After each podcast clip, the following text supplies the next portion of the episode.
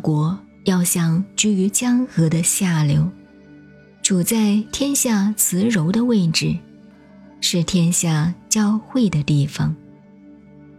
慈柔常以静定而胜过雄强，因为静定而又能处下的缘故，所以大国对小国谦下，可以汇聚小国；小国对大国谦下，就可以兼容于大国。